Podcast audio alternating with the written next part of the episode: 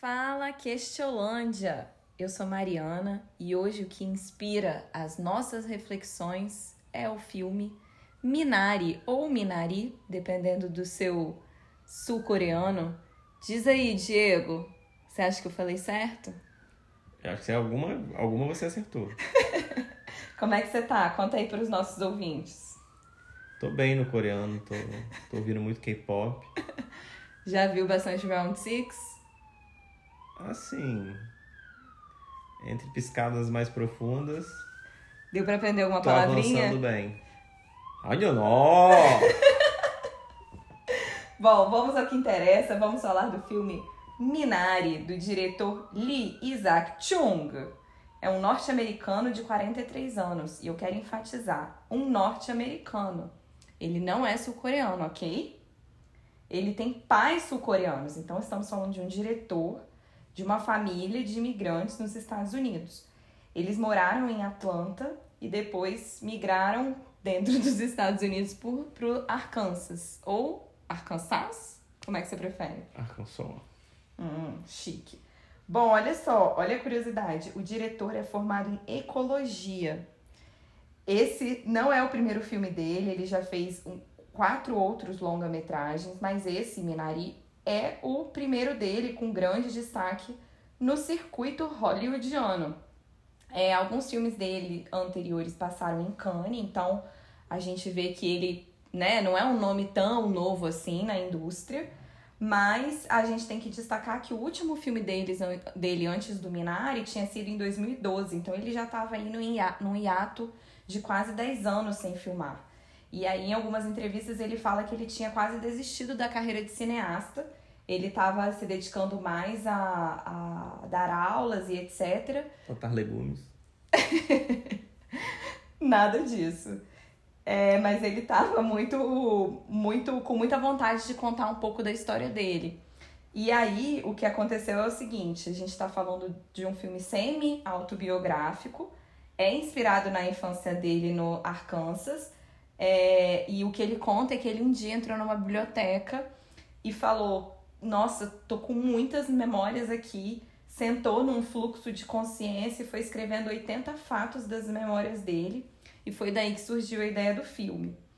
E aí, nos discursos que ele estava dando e entrega de prêmio, ele estava falando que é, ele fez muito esse filme pensando na filha dele, para que ela soubesse da história dos ancestrais, mas ele só revelou para a própria família que ia fazer esse filme, né, que a própria família dele que ia ser inspiração de uma obra cinematográfica, depois que o filme já estava pronto. Porque ele disse que a família dele é muito discreta e que se ele contasse antes, provavelmente a família não deixaria o filme sair do papel. Mas depois do filme pronto, foi uma comoção, a repercussão da família foi excelente e todo mundo adorou. E ele falou que foi excepcional, mas ele adorou essa estratégia que ele adotou.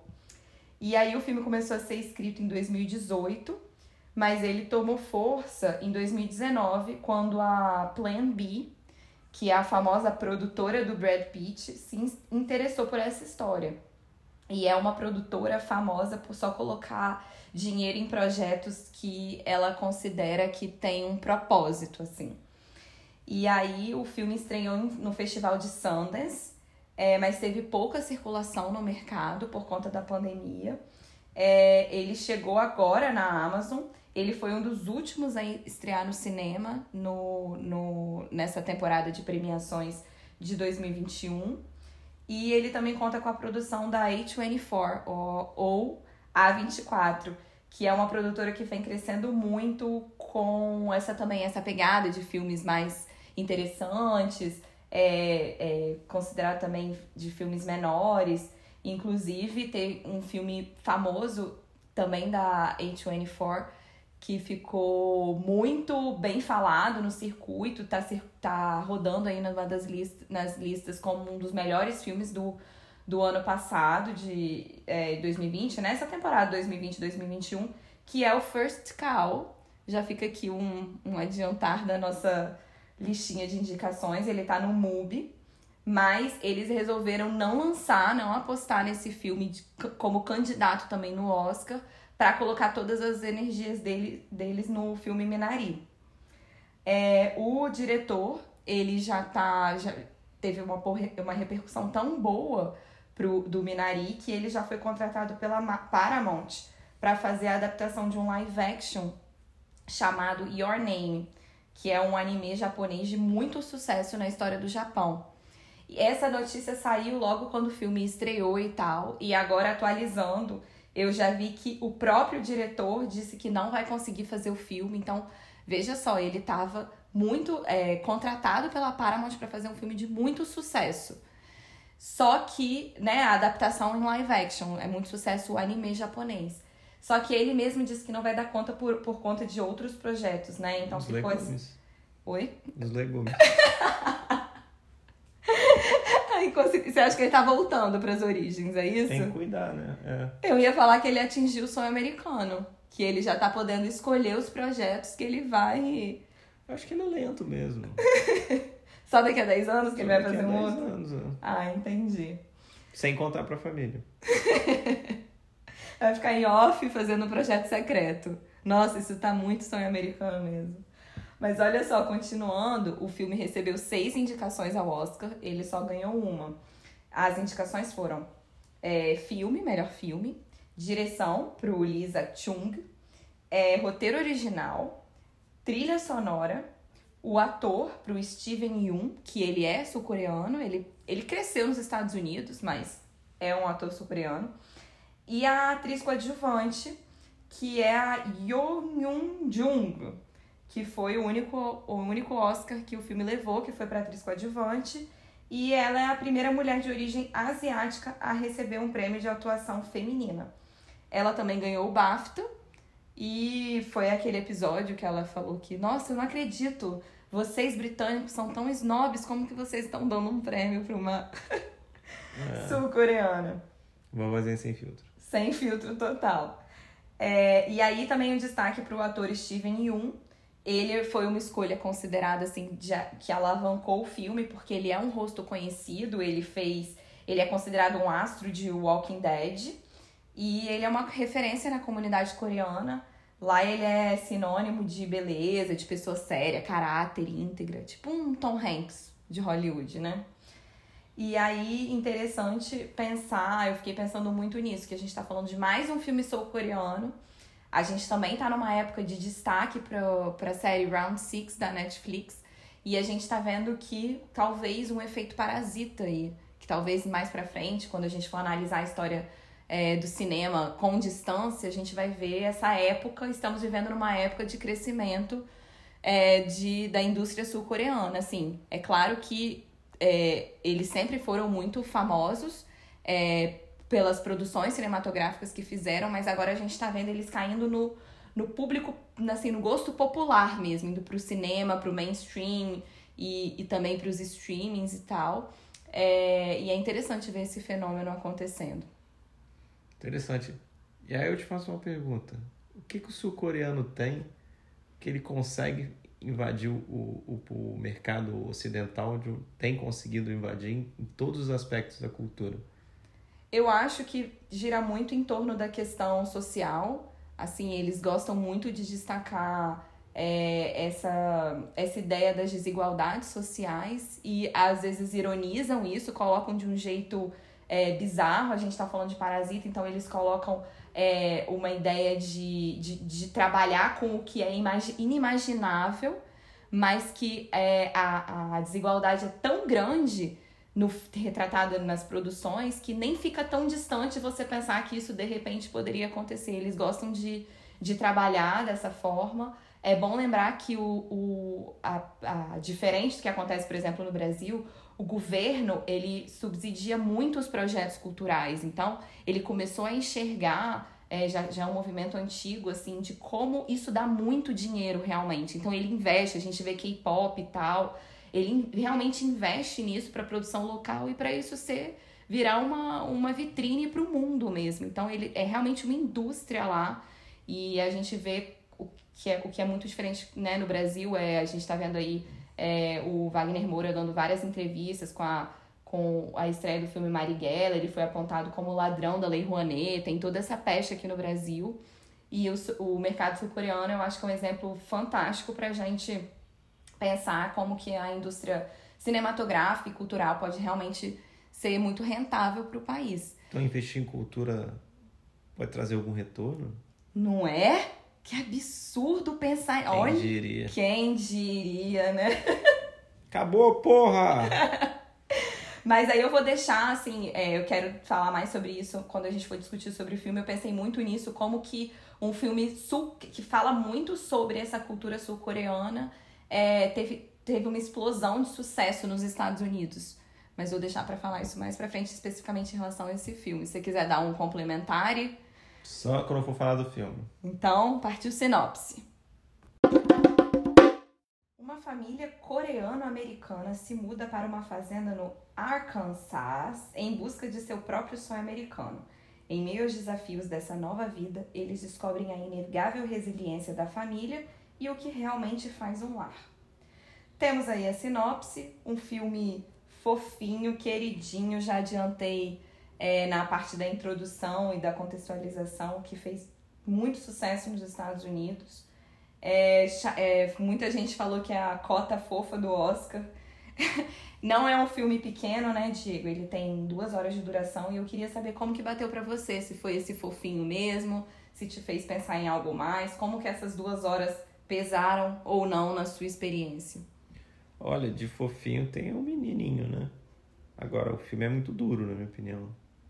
O filme me bateu de uma, de uma forma assim, a dificuldade de, de você é, superar uma, uma mudança e com, começar algo do zero em outro país. Eu acho que essa, esse olhar em relação ao imigrante, de como essas pessoas são fortes, né? são resilientes para lutarem para construir alguma coisa. O filme já começa com uma ideia de que ele construiu algo já dentro daquele novo cenário e que ele trabalhou juntando dinheiro e depois ele investe e vai empreender, que é essa ideia de, de da pessoa que, que empreende, põe o dinheiro dele ali para produzir mais e ser o dono do, do próprio negócio e não trabalhar mais para o outro. Mas o tanto de percalços que o sujeito vai passando, familiar, os dramas, o medo de, de, de errar, a impossibilidade de imaginar que ele pudesse errar e falhar, já que ele era que ele junto com a esposa ele sustentava uma família, duas crianças e um idoso. Então assim, é o filme acho de certa forma, embora fofinho, mas sufocante assim, nesse é, aspecto. É, eu, eu não, não achei tanto assim igual a você, eu acho que mostra assim a dificuldade da família, mas para mim foi um, um filme assim delicado Achei muito sensível a forma como ele mostra a adaptação dessa família, mas eu gosto que ele não, não cai tanto para o sentimentalismo. Então, é, ele também tira, por exemplo, uma quebra de expectativa, porque, por exemplo, pelo menos para mim, é, você já começa o filme com a premissa de uma criança com problema cardíaco, né? E a mãe enfatiza o tempo inteiro que eles estão em um local distante do hospital. Isso já é o início do filme, então você já pensa, com certeza esse menino vai ter um piripá, que vai acontecer alguma coisa. E o filme já termina de um jeito muito diferente, que a gente termina assistindo o menino tendo uma, uma outra jornada, né? Ele termina o filme correndo, por exemplo. Então eu gosto dessa virada do filme porque nesse tra... a gente vai acompanhando esse trajeto dele também e a gente vai vendo, vai se divertindo com as descobertas dele. Eu também gosto muito da ideia do filme de trazer essa. É, ter como essência é, ser um filme sobre raízes. Eu gosto muito dessa ideia, é um tema que me, que me interessa, porque fala muito de família e até do jeito literal, né? Fala, fala de plantação, das nossas origens e de crescimento e de ciclos, que é como vai se, se estabelecendo na agricultura. E aí tem uma coisa muito legal que você falou, que é uma família de imigrantes se adaptando à realidade americana. Mas para mim ficou muito mais um foco na adaptação profissional do que cultural, assim. Então, embora ele também se dedique a explorar a relação da família, eu acho que gira muito em torno dessa ideia de como eles vão fazer é, para sobreviver e como eles vão, como eles querem que, não sei, fincar as raízes dele ali para as próximas gerações. É uma, uma coisa de quebra de expectativa que você citou aí. Eu vi uma outra também que é em relação à a, a dificuldade de aceitação, né? Eu não vejo que, que o filme trata esse lado do meu Deus, eles são de fora e eu não, não são bem aceitos nessa comunidade. Até na figura daquele doidinho que vai ajudar ele no, a plantar, mostrar como as coisas são feitas naquele lugar. Tipo assim, é uma receptividade boa, ele, ele gosta do, do, da família, né? Há uma ideia também em relação a essa questão das raízes, de você pensar assim, como, como você é, separa o que, que é a raiz cultural de um, de um indivíduo, né? a depender do que ele, do que ele vai construindo ao longo da vida, porque o menininho é, é, o, é meio que é o ponto de virada, porque ele não é um, um, um, coreano, ele é um americano, nascido ali, filho de coreano, é justamente isso. Ele vai nascer nesse conflito de o que, que é a cultura do, do, do, do país de onde os, os, os, pais vieram, os avós vieram, e o que, que é a cultura dele, que vira naquele, naquela cena que é que é uma das melhores do, do filme, que fala que, que a avó ia dormir com ele, mas ele não estava gostando porque tava com cheiro de Coreia. Aqui tá com cheiro de Coreia. Aquilo foi a, a melhor representação para ele. Aquilo era um, era um cheiro que, devia ser de algum, de repente, algum tempero ou alguma forma que ela usava no corpo, alguma coisa de. Que ele não, era comum para ele. Ele não é um, um coreano, ele é filho de coreano traz mais um estranhamento e quase uma repulsa, né? Ele se identifica mais como americano e faz sentido, assim. Sim. Ele conviveu ali onde ele vai pra igreja, pra escola, onde o meio dele, os amigos, eles são americanos. A língua ele... que ele fala. Exatamente, você falou do, do Paul, que é esse amigo branco americano que ele recebe, é realmente uma quebra de expectativa, não só de aceitação, porque a gente imagina que eles vão ser sei, vão sofrer alguma xenofobia, alguma coisa assim, que não é o que acontece. No máximo, numa brincadeira de criança, que isso vai acontecer de qualquer coisa que você tiver, né, que chame atenção. Mas o Paul também traz essa ideia do. Eu achei que o filme fosse ter essa questão do americano, homem branco, que quer explorar também as pessoas, imigrantes e tal. E não, o Paul, ele realmente. Ele, no filme inteiro, ele só queria ajudar. E eu tava imaginando a hora que ele ia passar a perna neles, né? Então também traz essa quebra de expectativa que eu gostei. Mas a quebra de expectativa mesmo do filme, que para mim é um dos pontos altos, é a da figura não tradicional da avó, porque a gente pensa em avó, em qualquer cultura, a gente já começa a pensar naquela senhora que vai fazer biscoito, que vai agradar e tal. E quando a gente pensa de repente numa cultura é, oriental, talvez isso ainda mais forte, né? Mas a gente vê com uma avó que, por sinal, se comunica muito com a atriz, porque eu tava pesquisando, a Yu Yu Jung, ela é como se fosse uma Mary Streep da Coreia do Sul. Ela é muito reconhecida lá, ela já ganhou vários prêmios e tal, e ela é considerada muito desbocada mesmo. Ela, ela já tá num nível assim de, de, sabe, de atriz que já fala o que pensa e tal meio uma Dercy Gonçalves brasileira. inclusive. Meu Deus. Inclusive refletido no, no, nas premiações que a gente viu. O BAFTA, que eu mencionei, que tinha muito essa questão dela falar que os, os britânicos são snobs, isso é o que muita gente pensa no mundo inteiro. Ela tá, tipo assim, ela recebeu um prêmio dentro do país e vem com essa, com essa ousadia toda. Quando o Brad Pitt foi entregar o prêmio para ela de é, Oscar de melhor atriz coadjuvante, ela falou: vocês não acertam meu nome. E começou a fazer piadinha para ele. Enfim. Finalmente você apareceu. é, a senhorinha não é. Não, não é fácil, não. E aí comunica muito com essa ideia do. De, dela ser desse jeito, desbocada, né? E tem um pouco da. da é, semi-autobiográfico o filme o diretor fala que lembra um pouco a avó dele mesmo, que ensinava ele a jogar baralho. Era um... Falar palavrão. Exatamente. Não sabia cozinhar. Mas, Diego, se a gente for parar pra pensar, uma coisa que não quebra expectativa é essa ideia que a própria sinopse do filme traz, que é a ideia do sonho americano, né? Tem muito. É... Primeiro a gente pensar, eu fiquei na dúvida se isso é uma questão da cultura asiática, eu acho até que não, da ideia do, do filho homem ter que ser um provedor e tem que ser o exemplo, a mulher que se sacrifica em prol do casamento e dos filhos. Eu acho que talvez essa seja uma realidade dos asiáticos, mas também é, da sociedade mundial como um todo, digamos assim. É, e aí eu fico pensando nessa ideia do, do sonho americano, é, porque com certeza eles se mudaram para lá, a família deles se mudou para lá com a ideia de prosperidade, até porque tem o contexto todo da Guerra da Coreia, né? Um povo que tem nas suas raízes, é uma história recente, então de muito sofrimento, então a ideia de fugir pelo sofrimento em si, de morte e tal, e também da prosperidade. E aí é um, um paradoxo, assim, porque o projeto do pai dessa família era empreender, porque se fosse pela mãe, a ideia é colocar é, comida na mesa. Então, por ela, ela ficaria a vida inteira vendo bunda de pinto, como eles falam, né? Mas pro pai, ele quer dar, dar uma virada na família e para que eles não fiquem a vida inteira fazendo isso, eles vão, tudo bem, pagar as contas, mas eles vão ficar para sempre fazendo isso, porque a ideia é que você tá é, produzindo o mesmo que você precisa para sobreviver. E aí a ideia de trazer essa, essa mudança para a geração. Então, para que os filhos deles, deles sejam pessoas assim que não precisem fazer esse trabalho braçal. Talvez possibilitar que eles realmente tenham. Ascensão, né? Exatamente.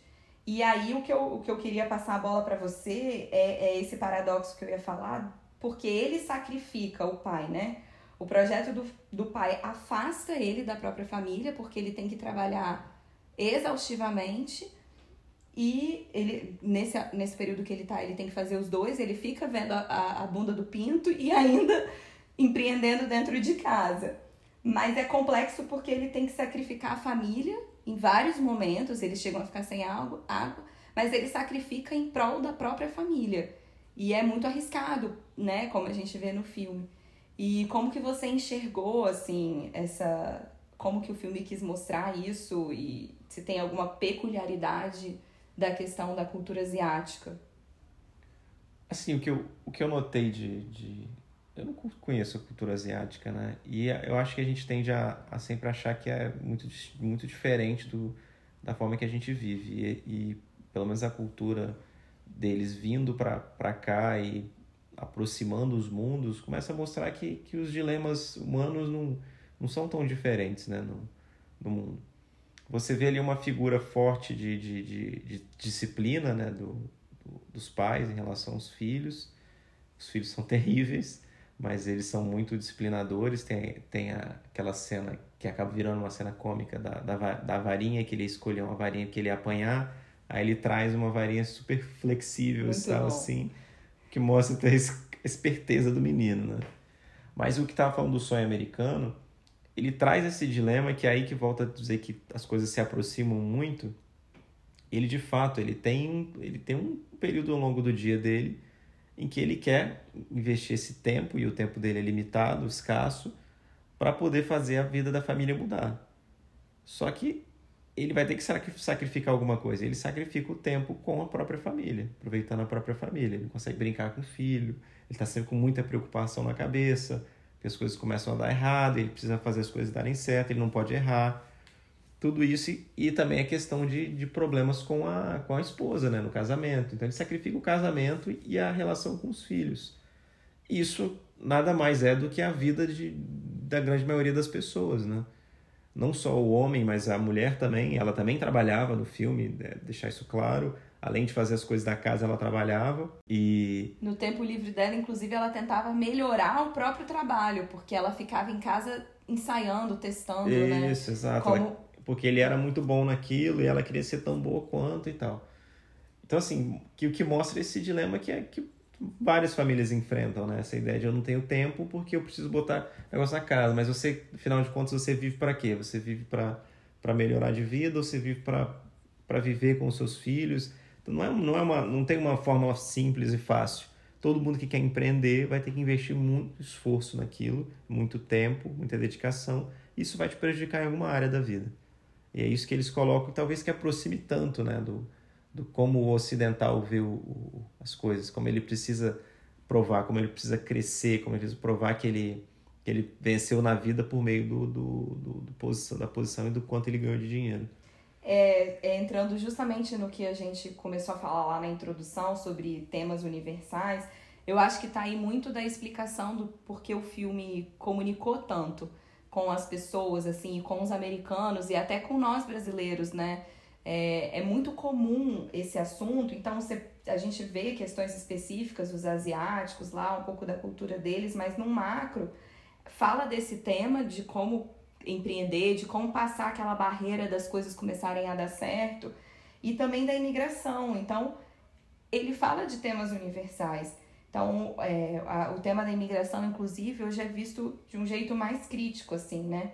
É, até o filme é, recebeu algumas críticas por não aprofundar tanto, por não deixar é, essa questão de trazer um romance, né? Mas eu tendo a defender o diretor porque a ideia dele não foi isso. Não foi, ele queria homenagear a família, a gente consegue ver isso. Homenagear as próprias memórias, né, pelo visto. Isso, a, a, né, ele, ele fala que quer, quis fazer um filme para filha, para saber das, das histórias dos ancestrais, então não precisa problematizar só porque vai falar de um tema difícil, que é a imigração, a dificuldade pelas quais eles passaram, não precisa ser necessariamente de um jeito tão crítico, né? E eu acho que ele romantizou, é, mas não, não, não tô criticando, assim, não tô falando como um termo pejorativo. É um, um, um, um, filme de gênero, então a gente está falando de um melodrama, é, isso não é também um, uma crítica, isso é uma característica do filme. E eu acho que dentro do que ele se propõe a fazer, ele faz muito bem. Então a gente, como a gente falou, tem uns toques de dificuldade do que eles passaram, mas a gente não, não deixa de estar falando de um filme comfort, né? Um estilo comfort movie é, é, Nesse ponto eu já disse que eu discordo completamente. Não foi zero comfort para mim esse filme. Para mim foi totalmente. Eu, eu terminei assim, porque ele traz uma ideia de frustração, de dificuldade, mas ele sempre traz um ar de esperança pra gente. É, eu termino assim com uma sensação de otimismo, de verdade. Eu, eu me diverti com o filme, eu me emocionei com o filme e eu terminei tipo, ai que delícia de filme. Então para mim foi, foi exatamente o é, Comfort Movie. Pra mim foi um filme mais duro.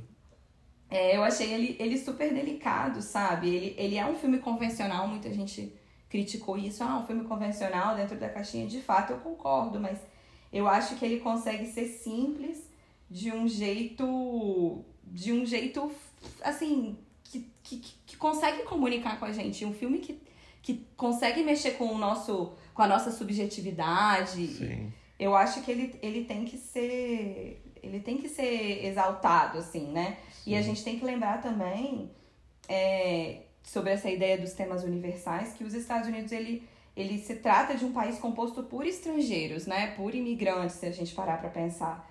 Então é, também por esse motivo talvez se comunique bem tenha feito esse sucesso né em Hollywood. E eu acho isso legal porque ele pega tradições asiáticas para colocar bem no, no miolo de Hollywood. É, acho... Nesse ponto, tem que fazer uma ressalva, ressalva não, uma, um, um ponto aí em relação ao, ao, à cultura sul-coreana e como eles, como eles estão chegando e, e a, avançando sobre, o, sobre o, o Ocidente, sendo muito, muito bem aceitos, que eu acho que, que você tratou falou bem. Eles, eu acho que eles acabam indo lá no cerne de, de questões que são humanas e quando são humanas são, são tocam a todos, né?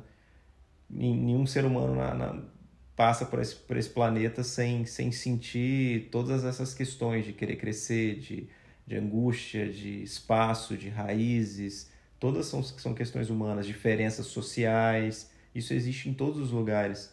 E, e nesse aspecto me lembrou muito a, aquela passagem do, do o Torto Arado, em que, ele, que o autor fala do eu achei que estava escrevendo um livro que ninguém se interessasse. Mas quando você trata de um negócio que era o que ele tratava, que era do homem e da terra, ele falava, cara, muita gente se interessou, mas é, isso, é, isso é a história do, do mundo, a história de todo mundo. Então, assim, é humano isso. É a fixação do homem na terra é humano. E é um pouco que tem também nesse, nesse filme, dessa relação com, com a terra, como você disse, com as raízes.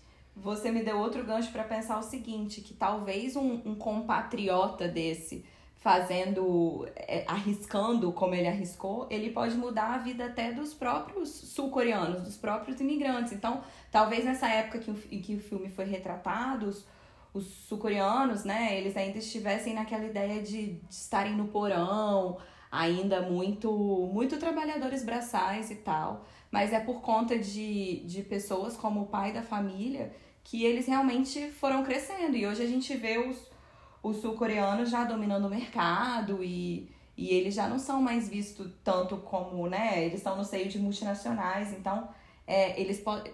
Um, é, uma atitude desse pode dessa pode mudar mais do que uma família. Isso Sim, que eu quis dizer. É, é interessante, é um, mas é um cenário interessante a gente tratar também, porque hoje a gente faz um recorte da, da Coreia do Sul, você vê um país com IDH altíssimo, né? Muito alto.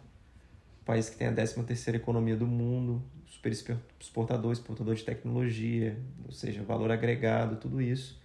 Só que se você pega essa onda de, de migração que teve do, do, do, na Coreia do Sul, foi depois daqueles momentos, do, principalmente na primeira metade do, do do século XX, né? Que eles passaram por pelo imperialismo japonês, que foi terrível.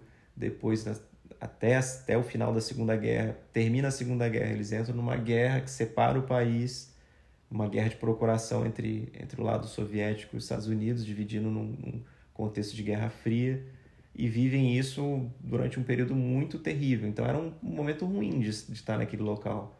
Depois o país vai crescendo realmente economicamente, investindo muito em, em, em educação, e hoje essa educação passa também para a tecnologia, e, pra, e hoje na ponta, já no, na cereja do bolo é a cultura, e que é o que estão exportando por último. Mas está chegando na gente isso também. Eles estão sendo um exemplo ali. Hoje talvez não tenham tantos mais fluxos migratórios né, saindo do, do da Coreia, mas existem para outros países né, que estão passando por dificuldades e que vão fazer esse ciclo também. Né? no Ocidente, seja nos Estados Unidos ou seja em, outros países que estão com uma economia mais forte absorvendo imigrantes. Agora eu queria dar uma virada na mesa. Cuidado! E... para falar, tentar entrar um pouquinho na relação específica do neto com a avó, porque como eu disse, é, eu achei que o filme foi muito atrás de se adaptar, é, tentar ver essa família se adaptando ao meio profissional, mas também não deixa de estar, tá, da gente está analisando essa família em si. Então, tem a relação entre marido e mulher muito forte, as discussões que eles travam, a educação dos filhos, você falou, então, essa relação de pais e filhos, mas a relação que fica mais evidente, assim, para mim, mais marcante, é a relação do neto com a avó dele.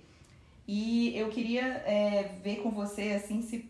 Porque chega um momento do filme, que eu acho que é um dos mais importantes, que ele revela para a avó, quando eles começam a criar uma intimidade é, ele revela pra avó que tem medo de morrer, né? E a mãe fica falando pra ele rezar, fazer as orações.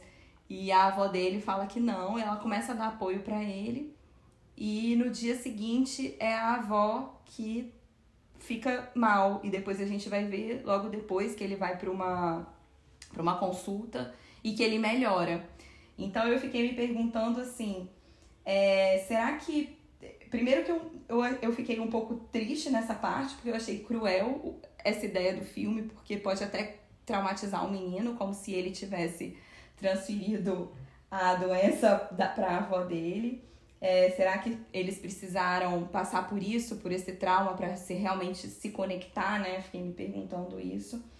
E também queria é, é, te perguntar, assim, o que, que você achou, porque para mim a depender do seu nível de espiritualidade, de como você enxerga a vida, os, os mistérios, né, os eventuais milagres que cada um enxerga, se, se dá para pensar que talvez houve uma transferência, não no sentido literal, óbvio, mas no sentido figurado da doença do menino para a avó, porque não, não especificamente, mas é como se uma, uma, uma, uma maldição tivesse saído da criança e passado pro, pro ancestral, né?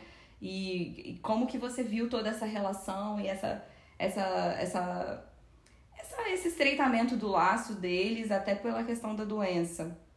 Não vi nada de, de, de sobrenatural, nem de. de não me sugeriu isso, né? De verdade.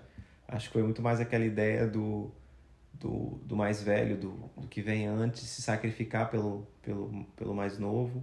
A ideia de que, olha, faço o que for possível, absorvo as dores que forem necessárias para que você continue é, sobrevivendo. Você é a continuação da nossa, nossos, nossos genes, da nossa vida, da nossa, da nossa raiz. Você é o fruto e, e assim continua nesse ciclo que, que não termina nunca. Esse fruto vai, apodrece, cai na terra, gera, é, germina e nasce um, uma nova árvore. E isso é colocado de certa forma quando ela, quando ela mostra o, o, o negócio e planta a, o, a, a tal da, da minaria lá no, no perto do, do lago, né, no fluxo, esse fluxo de, de eterno. E ela mostra isso pro, pro, pro neto. Então é muito mais essa ideia, porque é quem está começando e quem está terminando, né? É o início e o fim do ciclo que estão ali comunicando. Eu vi muito mais esse aspecto mais, mais poético, assim, e nesse, isso nesse aspecto é muito bonito de ver. Que eles têm muitas dificuldades, mas que há sempre algo que vai conseguir unir qualquer ser humano, que é o, o amor ali, o carinho, a proteção, que ela já tem de forma mais madura, por ser uma, uma mulher madura, e ele ainda está aprendendo, e ele vai aprendendo e vai aprendendo a gostar da avó. Nossa, eu adorei isso que você falou. Não tinha pensado nessa ideia do sacrifício e para mim faz muito sentido, porque em tese ela foi para os Estados Unidos para ajudar a família a crescer também, né? Por óbvio que ela não estava muito satisfeita de sair da terra dela. Então, às vezes a gente vê, todo mundo tem avós ou até os próprios pais que começam a precisar de maiores cuidados, de sair da própria casa. A gente vê muitos movimentos de pais que precisam ir para casa dos filhos e relutam muito. Então imagina, ela tá saindo do país dela que fica do outro lado do planeta. Então ela é realmente essa ideia de sacrifício, né? O que, que eu vou fazer para vo por vocês? Adorei isso que você, que você falou. É, eu, eu queria também trazer essa ideia da tragédia que aconteceu, por essa inquietude do idoso que nunca, que sempre quer, mesmo com todas as suas limitações, sempre quer se sentir útil, é dificuldade de enxergar o que está a, né, as limitações mesmo. E, se você enxergou que a tragédia, de certa forma, uniu a família, porque para mim ficou muito isso. Foi a partir do ponto de virada do, do incêndio, assim, que o David, que é o menininho, ele toma coragem para correr. É, a mãe finalmente consegue conversar de um jeito aberto com, com o pai, com o marido, para falar o que sentia, né? Porque eles estavam na iminência de se separarem, até de voltar para o país e como que, que, que para você foi essa, essa construção dentro do próprio filme, porque de certa forma, por mais que tenha contribuído com o roteiro para ser a tragédia que une, né? Eu, eu, eu achei que foi, foi trágico demais. Eu fiquei ficou quase ali para mim, tipo, exageraram no drama. Nossa, para mim também. Eu fiquei com muita raiva daquele, daquela, daquela cena, muita raiva. Porque já vinha nessa crescente de dificuldade. Falando, não é possível que pode piorar. Sempre pode piorar. Tipo assim, parece o Brasil, sabe? Sempre pode piorar. Aquela ideia de que, porra, não tá lá, o negócio não tá indo, tá começando a dar certo e tal. Aí vem uma, uma coisa, tipo assim, que não é. Não, é difícil, né? Falar, ela tá tentando ajudar e, e cagou tudo. Essa ideia da utilidade é, é, é muito interessante, porque isso é isso reflete muito a nossa sociedade. Se você não se sente útil, você não presta para nada, né? Tem que se sentir útil, você tem que contribuir com alguma coisa para sua família, para o seu, pro seu meio, para se sentir, para sentir que a tua vida serve de alguma coisa. Né? Essa é a ideia do, do capitalismo que é inevitável a gente não comparar com o Nomadland. É, tem, tem muito dessa ideia do, do que você faz é o que você é, né? É, um, é, é um, um, sonho americano por um outro lado. Você vê que a, os próprios americanos vivem esse sonho, e como ele pode ser perverso e como ele consegue. É um pesadelo, né, no caso. Né? é o outro lado do sonho. É, eu fiquei pensando nessa ideia da tragédia, e como eu gostei muito do filme, eu fiquei tentando passar um pouco de pano, assim, porque eu acho que a tragédia contribui também para, como eu disse, para unir a família. E, e, é, e é quando acontece essa ideia deles perderem toda a produção agrícola deles, é que a família meio que se vê obrigada a olhar para as próprias raízes. É quando finalmente eles vão olhar, o pai vai olhar, que é o, o grande provedor, ele, é ele que toma as decisões, é ele que vai olhar como o Minari conseguiu florescer num ambiente até de pouco cuidado. E aí eu trouxe aqui entre aspas o que foi falado no filme sobre essa essa essa planta, né? Fala que é uma planta que cresce onde não pode plantar mais nada. Pode crescer no solo mais pobre. E quando cresce nesse solo pobre, ele revitaliza o solo, limpa a água do rio e tem um efeito purificador. Então eu fiquei pensando como que essa planta pode até ter esse efeito de, de mostrar para essa família a necessidade deles fincarem as raízes sem esquecer da própria família e dos próprios imigrantes, né? Porque a gente está falando de uma planta que cresce em qualquer lugar, ela não precisa de Quem solo fértil. a diversidade, né? Isso, Quem não vai ser precisa de condições ideais, ela é pouco olhada pelos outros para ela crescer. E, e, e como que os, os imigrantes eles crescem em situações é, de solos é, pouco, tipo, pouco férteis, como a gente falou, mas eles conseguem crescer nesses locais mais improváveis e ainda assim dar fruto e até lucro. Sim, e, e facilita a vida das demais gerações, né? Que vem por vir. Já que o solo passa a ser fértil depois da, da chegada dele. Não me atentado tanto a essa questão, me foquei mais naquela outra que eu disse, mas achei bem, bem bonito isso. Lindo mesmo. Adorei. Gente, eu adorei o filme. Acho que eu já tô prontíssima para as notas. Então, partiu notas.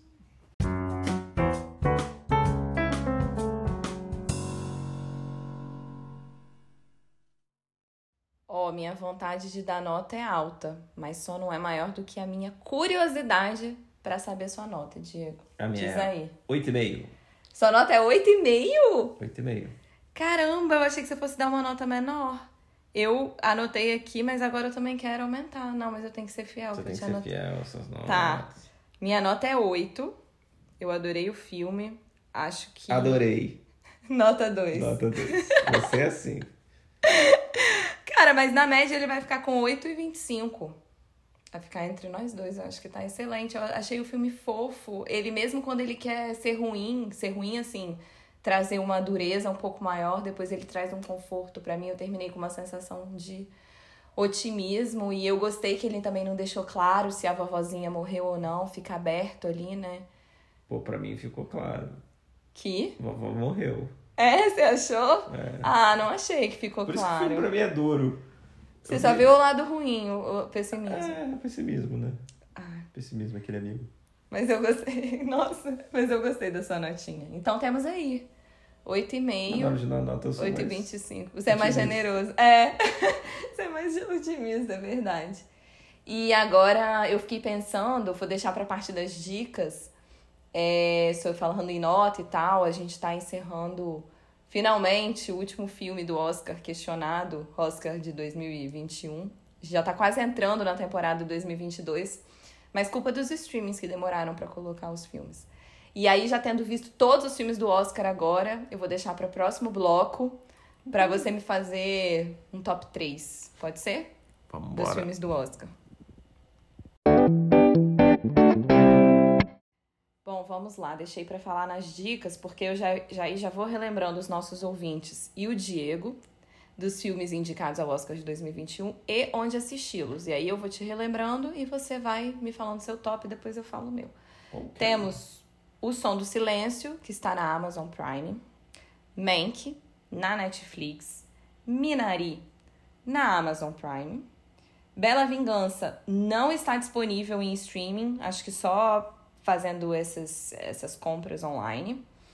Meu Pai também não achei disponível em streaming. Judas e o Messias Negro está na HBO Max. O site de Chicago na Netflix. E Nomadland no Telecine Play. Fala aí, Diego, seus top 3. Ah, meu top 3 é... Medalha de ouro para...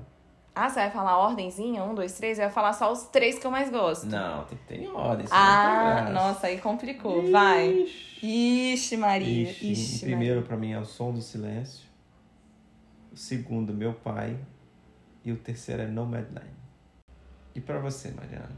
Olha, eu dei a sugestão e eu tô aqui com a maior dificuldade. Eu não sabia que a gente tinha que colocar um, dois, três. Pra mim era só falar três aleatórios. Bom, vamos lá. O que eu mais gostei foi. Ai, eu vou. Sabe por quê? Eu acho que a gente tem que avaliar a nossa experiência. O que eu mais fiquei, tipo, alucinada foi Bela Vingança. Eu fiquei quicante no sofá. Eu fiquei muito louca. É, depois eu vou de O Som do Silêncio e Meu Pai. A gente combinou dois aí. Só que o meu entre o Bela Vingança e o seu. Nomadland. Hum, então tá aí. Mas se eu fosse colocar um quarto, entraria Minari, que é o filme de hoje, com certeza. Ah, também, também. Também. Os outros eu não botaria em lugar nenhum. brincadeira, brincadeira, mas é sério.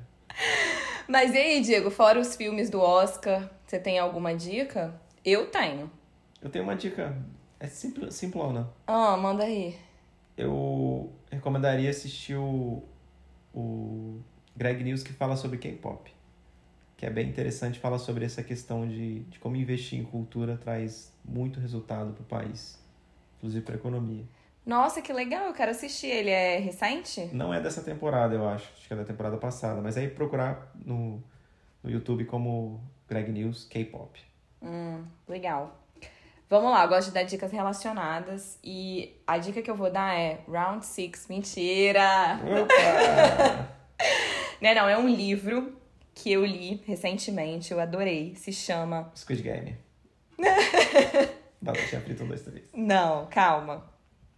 É. Não, ó. Gente, ele não me deixa dar dica. Vamos lá. O livro se chama Herdeiras do Mar. É da escritora Mary Lynn Bratt. Não sei como é que se fala. Mary Lynn. Ela é norte-americana, mas também tem também é de pais também imigrantes sul-coreanos e tal. É um livro que vai contar a história de duas irmãs que foram separadas na infância na Coreia do Sul. E aí uma das irmãs se passa, a história se passa no passado, quando ela, bom, não vou contar para onde ela foi, mas ela faz uma travessia, elas são separadas, então ela ficou exilada assim, injustamente, e a outra no presente na Coreia do Sul.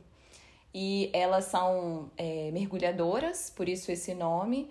E a história delas vai foi distanciada, mas elas não param de pensar uma na outra. Então, é uma história linda de amor que ainda conta muito da história da Coreia, passa pela Segunda Guerra, como você falou, passa também pela ideia do é, da invasão japonesa na Coreia, sobre a guerra que dividiu o país.